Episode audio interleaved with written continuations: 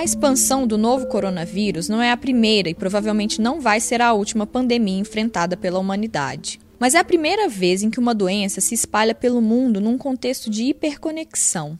Muitos de nós estão em casa, obedecendo às regras de distanciamento e isolamento social, mas de alguma forma parece que estamos até mais próximos uns dos outros. Ficamos no celular o dia inteiro, como forma de compensar a distância e também talvez para aplacar um pouco a angústia de viver uma situação tão singular e ao mesmo tempo tão incerta. Por conta disso, se por um lado temos ferramentas para acompanhar em tempo real as transformações no cenário e ele muda freneticamente, por outro, também estamos mais propensos a sermos enganados. É dessa forma que acabam circulando informações equivocadas de todo tipo, seja uma promessa milagrosa de cura, uma comparação impertinente com outros momentos da história, ou até mesmo golpes, se aproveitando da vulnerabilidade das pessoas. Se a alta circulação de desinformação pelas redes sociais e aplicativos de mensagens já era perigosa antes, num caso como esse, que é de saúde pública, ela acaba colocando diretamente em risco a vida das pessoas.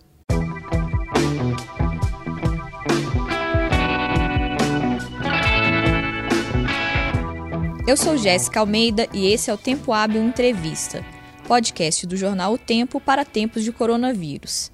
Toda terça e sexta-feiras, a partir das sete da noite, entrevistas sobre um tema de relevância no momento, seja ele relacionado à pandemia ou não.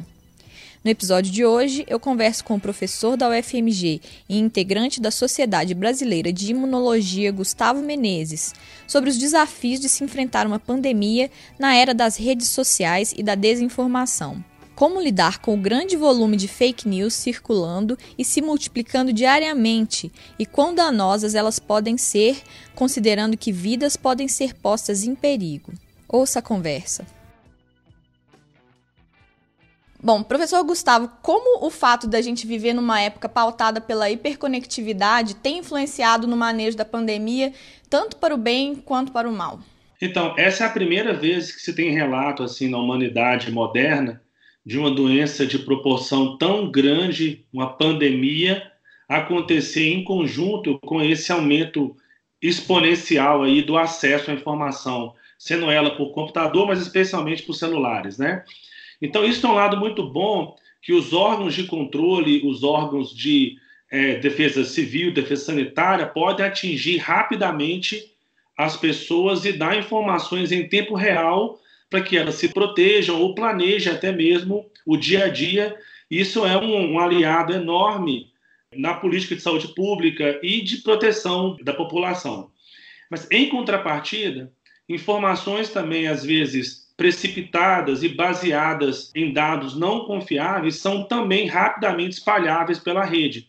Então, isso às vezes leva as pessoas a terem atitudes que são ou simplesmente inúteis, como por exemplo, usar misturas de alho com cebola, com não sei o que, para tratar uma doença, como atitudes perigosas, como tomar medicações que ainda não têm uma substantividade clínica, sendo ela qualquer que seja. Então, há um perigo inerente em seguir informações repassadas por redes sociais ou até mesmo por aplicativo de celular que não tem aí uma, uma segurança clínica e uma, uma assertividade em termos de eficácia. Então, embora seja muito boa a parte do contato direto e em massa das pessoas para informação, isso também traz aí um perigo que uma informação falsa chegue em milhares de pessoas simultaneamente. Pois é, o senhor mencionou aí o perigo. Qual que é a dimensão destrutiva que isso pode ter, considerando que a gente está tratando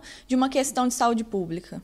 Olha, a dimensão ela é basicamente incalculável, porque se você imaginar, praticamente todas as pessoas de um certo nível de renda, até baixo, até os mais altos, hoje ou possuem um aparelho celular, ou tem alguém na família ou dentro de casa que tem um aparelho celular.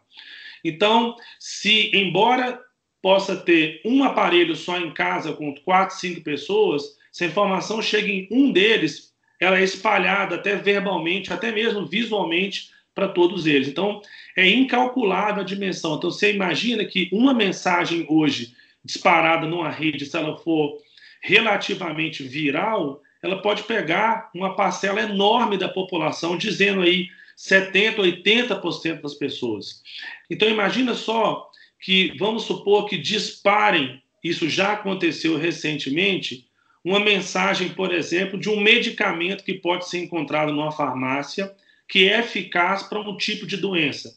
Hoje nós estamos vivendo a COVID-19, mas isso já aconteceu com outras doenças não tão pandêmicas como a Covid-19 e vai acontecer com outras doenças ainda.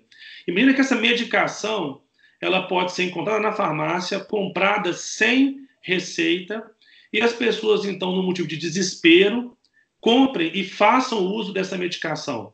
Se essa medicação for razoavelmente perigosa para um grupo da população, a gente pode estar falando em pessoas que vão ter desde efeitos colaterais leves náusea, dor de cabeça, vômito, até pessoas que podem ser internadas e morrerem de fato por serem pessoas que não deveriam tomar aquela medicação. Só que muitas vezes a informação chega incompleta. Ela não chega assim, olha, se você é deste, deste, deste, deste, desse grupo, esse medicamento pode ser bom. Já é errado de chegar por mensagem. Medicamentos, terapias, é, e quaisquer tipos de intervenções em pacientes têm que ser feitas sob controle médico. Se ela chega no paciente incompleta, as pessoas com pouca informação podem fazer uso, e nós estamos falando aí de, igual eu disse, de leves sintomas até pacientes internados que podem, inclusive, morrer. Isso já é uma verdade, tá? Já há relatos de pacientes que tomaram medicação seguindo mensagens de aplicativo de celular e de fato chegaram a óbito. O senhor é um cientista, né? Então eu queria saber pessoalmente como que isso tem afetado a sua rotina, como é que você pessoalmente age diante da desinformação? Como eu sou, eu sou professor de universidade e vivo num ciclo onde as pessoas sabem o que eu faço, praticamente metade do meu dia eu passo respondendo mensagens de aplicativo ou post de rede social que chegam para mim com as pessoas me, me perguntando se é verdade ou não. Então, parte delas, até pelo teor, eu sei imediatamente que são notícias falsas, né, fake news, pela própria redação e pela impossibilidade daquilo de ser verdade. E uma outra parte, eu tenho que parar o meu dia, ir na internet, em redes confiáveis de artigos científicos, procurar um dado que valide ou que refute aquela mensagem e aí então responder para a pessoa, porque eu acredito que, como cientista e como profissional da saúde e servidor público, eu tenho um papel de servir a população como um consultor aí de, de mensagens de internet. Então, ainda mais agora com esse isolamento social, onde o uso do, do celular aumentou demais, a quantidade de mensagens que chega de pessoas próximas, até pessoas desconhecidas, que às vezes conhecem o meu nome, o meu e-mail, por redes é, sociais também, me perguntam e eu acabo usando uma parte do meu tempo aí para estudar, para ajudar as pessoas a não caírem nessas mensagens falsas, que vão desde terapias, medicamentos, até pessoas utilizando a própria Covid-19 para invadir casas, dizendo que são agentes de saúde que vão fazer uma, uma vistoria na casa. Isso, isso já chegou para mim às vezes. Gustavo, recebi aqui uma mensagem que está tendo um agente de saúde que vai vistoriar minha casa para ver se tem Covid-19. É verdade? É óbvio que isso não é verdade, né? Se isso fosse acontecer, seria divulgado numa rede segura. Isso é muito triste, né? Porque as pessoas estão desesperadas, solitárias, isoladas, e existe aí uma rede de mensagens falsas que está pegando essas pessoas num momento de fragilidade. As grandes plataformas de mídias sociais têm adotado uma postura um pouco diferente da habitual, tirando do ar certas informações não verificadas, como por exemplo um post do ditador da Venezuela Nicolás Maduro, em que ele recomendava uma mistura de ervas para combater o coronavírus, que foi apagado pelo Twitter, assim como um vídeo do escritor Olavo de Carvalho, em que ele falava que ninguém morreu de Covid-19 no mundo, foi retirado do ar no YouTube. Eu queria saber como você avalia essas atitudes das plataformas e qual que é o papel delas nesse processo. Eu acho fundamental as plataformas agora que tomaram uma proporção global terem no corpo de auditores, cientistas qualificados, para que se uma informação chega rapidamente num trend e pega várias pessoas, que ela seja verificada, porque, como foi dito, o efeito viral de uma informação errada pode ser destrutivo. Como os dois exemplos que você citou, um deles, sobre o coquetel de ervas, pode, um, ser diretamente tóxico para as pessoas, que nós sabemos que na natureza existem diversas ervas e plantas que são diretamente tóxicas para as pessoas, sendo elas normais ou doentes. E além disso, um coquetel desse pode encorajar uma pessoa que está no isolamento a, por exemplo, sair na rua e ser contaminado. E o segundo post do Olavo de Carvalho, ele, ele de certa forma é também muito perigoso, porque existe um corpo de literatura enorme, extremamente auditado, forte, revisado, provando de maneira indubitável que a Covid-19 é uma realidade. Então, é triste a gente perceber que a, ciência avança numa velocidade grande. Nós sabemos que a velocidade do avanço da ciência não é suficiente para que nós possamos impedir que as pessoas adoeçam. Ficou claro esses últimos meses que a Covid-19 avança muito mais rápido, nós conseguimos tratar ela. Até hoje, no momento dessa entrevista, não tem nenhum tratamento aprovado para a Covid-19 e nem vacina nos próximos um, dois anos. Então, quando a informação dessa é passada, isso atrasa e desmerece o trabalho de milhares de cientistas que estão tentando entender primeiro a doença e, após entender, poder aí gerar medicamentos e até a cura da doença. Então, é um desserviço à ciência que já é um ramo extremamente difícil e importante para a sociedade, quando você, sem nenhum argumento, simplesmente com a sua opinião, desprova algo que é extremamente consolidado por diversos grupos enormes de pesquisa no mundo. Então, eu, eu, eu consideraria isso, de fato, um desserviço às pessoas que estão literalmente morrendo na frente de trabalho curando as pessoas que estão e tratando as pessoas que estão com coronavírus. E o que, que nós, em geral, como cidadãos, temos que adotar como postura para não contribuir para a piora da situação?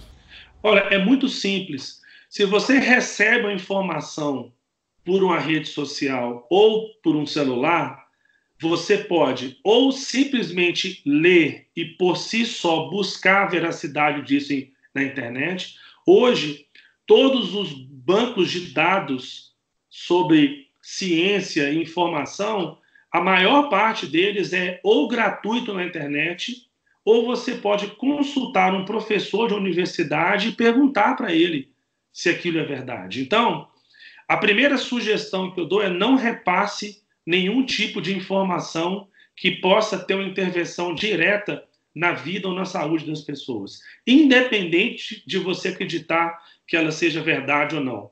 Cabe ao profissional de saúde, sendo ele um médico, um dentista, um psicólogo, um psiquiatra, um nutricionista que seja, ter o um contato direto com o paciente.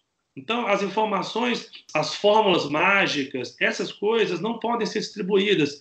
E entende que se houver um tratamento eficaz, uma cura ou informação segura, ela não vai chegar às pessoas por um WhatsApp ou por um Twitter, ela vai chegar por uma rede confiável de informação, que são sites de revistas científicas consagradas, informação passada por pessoas de notório saber na internet. Então, é muito perigoso reproduzir. Então, uma coisa que tem que ser combatida é o famoso eu vou repassar, mas não sei se é verdade. Isso é um perigo, porque você acaba viralizando a informação e pessoas despreparadas ou até desesperadas vão ler só a parte que você passou e acreditar que aquilo é verdade e às vezes tomar decisões e atitudes perigosas para a saúde dela. Então, eu diria que não repasse nada que você não tenha tido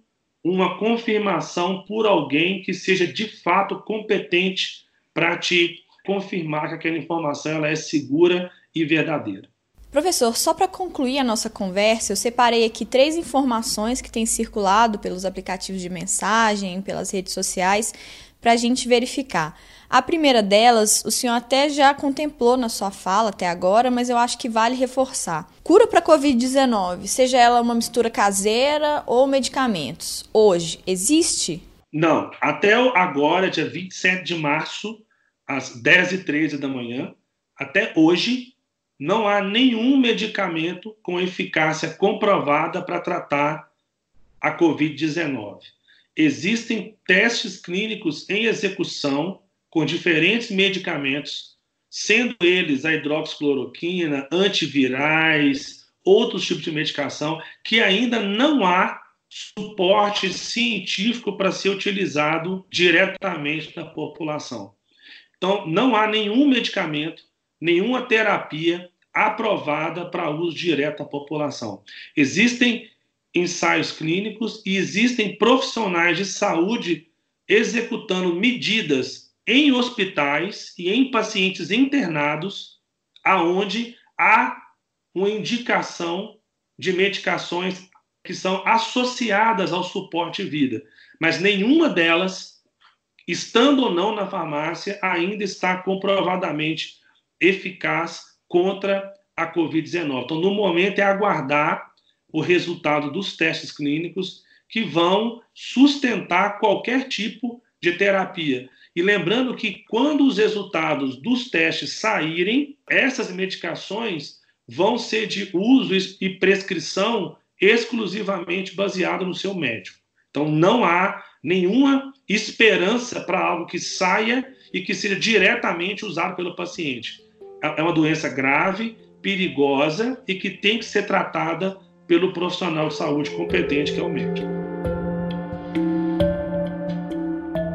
Na semana passada, o Conselho Regional de Medicina de São Paulo abriu uma investigação depois que uma médica, inclusive que tinha mais de 40 mil seguidores numa rede social, ter recomendado um soro endovenoso composto de vitaminas e antioxidantes supostamente para reforçar a imunidade contra o coronavírus. Parece que existem outros influenciadores batendo nessa tecla de reforçar o sistema imunológico. Isso é possível? Não, isso é uma falácia antiga e que tem ciclos de repetição na história da humanidade. O sistema imunológico ele não pode ser melhorado, ele pode ser piorado. Então, um paciente saudável geralmente tem um sistema imunológico competente. Os hábitos de saúde, por exemplo, tabagismo, alcoolismo, uso de drogas, obesidade e outras morbidades podem reduzir a sua capacidade imunológica, te predispondo a doenças. Mas não há nenhuma forma atualmente de se melhorar o sistema imune. As pessoas têm que entender que se o sistema imune for muito reativo, entre aspas, muito potente, ele vai te causar doenças. E essas doenças já têm até nome, são doenças autoimunes ou doenças inflamatórias. Que numa doença autoimune, por exemplo, lúpus, fibrose pulmonar e doenças inflamatórias, por exemplo, artrite reumatoide, a principal causa da doença é de fato um sistema imune forte demais, reativo demais. Então, além desse soro prescrito por essa médica não ter nenhuma comprovação científica, ele pode expor os pacientes a uma superdose de vitaminas. O que, o que as pessoas têm que entender é que existe um limite diário de absorção de vitaminas, de maneira que tudo que você consumir a mais vai ser ou excretado pelo seu corpo, quer dizer, jogado fora, ou ele vai te causar um mal. Então, você não precisa de mais vitamina do que você ingere diariamente. Então, a suplementação alimentar por via oral ou por via endovenosa é uma prescrição do nutricionista em conjunto com o médico. E ela tem que ser feita quando se há detecção que o paciente está com deficiência alimentar. E essa deficiência alimentar, que sim pode causar uma deficiência imune, ela tem que ser detectada por um médico e por um nutricionista. Então, uma pessoa normal, uma pessoa saudável, ela não está livre de contrair a Covid-19, mas o sistema imune dela provavelmente, se ela for saudável e for de uma faixa etária onde o risco é pequeno, vai dar conta da doença. O que acontece nos pacientes susceptíveis não é exclusivamente uma falta de vitamina que causa deficiência imune. São deficiências, são comorbidades, doenças que causam baixo sistema imune. Então, a prescrição de soro com vitaminas não tem nenhuma validade científica e qualquer terapia que prometa melhorar a resposta imune de um paciente saudável, ela é necessariamente falsa. Existe um vídeo de uma reportagem antiga sobre a H1N1 que está sendo usado para argumentar que a gente está vivendo a mesma situação daquela época e não foram necessárias medidas drásticas de isolamento, enfim. Eu queria saber quais que são as diferenças entre o que está acontecendo hoje e o que houve lá atrás, entre 2009 e 2010.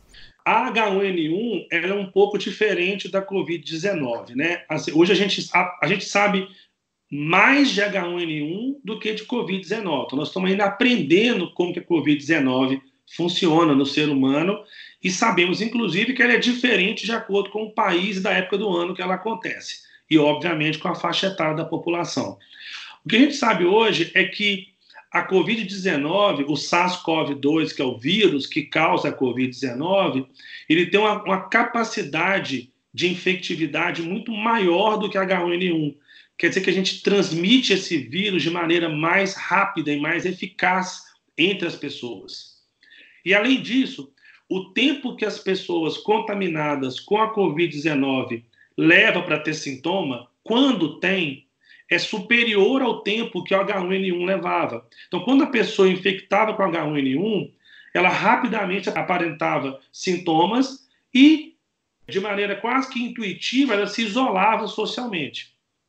Com a Covid-19, o paciente, como demora um tempo maior para ter sintoma quando ele tem, ele já infectou outras pessoas. E vale colocar nessa esfera que a quantidade de informação que nós recebemos hoje por rede social e por aplicativos é muito maior. Somado a isso tudo, uma sensação real, e é real a sensação de uma gravidade maior da doença. Bom, professor, eram essas as perguntas. Se eu quer acrescentar mais alguma coisa? Assim, se eu fosse dar um alerta à população, é que a população mantivesse firme as orientações que são passadas por órgãos competentes, tá? Até o momento, o que nós sabemos é que o isolamento social ele é a opção de maior segurança para a população e que as entidades de cunho econômico estão se mobilizando para que as pessoas tenham perdas e tenham deficiências econômicas por causa do isolamento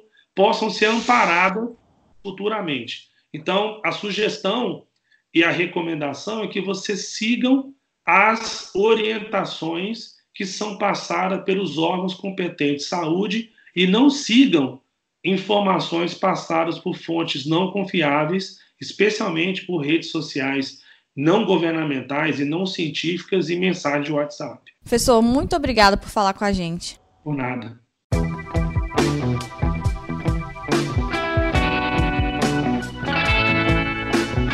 Esse foi o Tempo Hábil Entrevista, podcast extraordinário do jornal O Tempo para tempos de coronavírus. Toda terça e sexta-feiras, a partir das sete da noite. Eu sou Jéssica Almeida e fiz a produção, o roteiro, a edição e a mixagem do programa. Na terça-feira da semana que vem, eu retorno com o próximo tema. Até lá!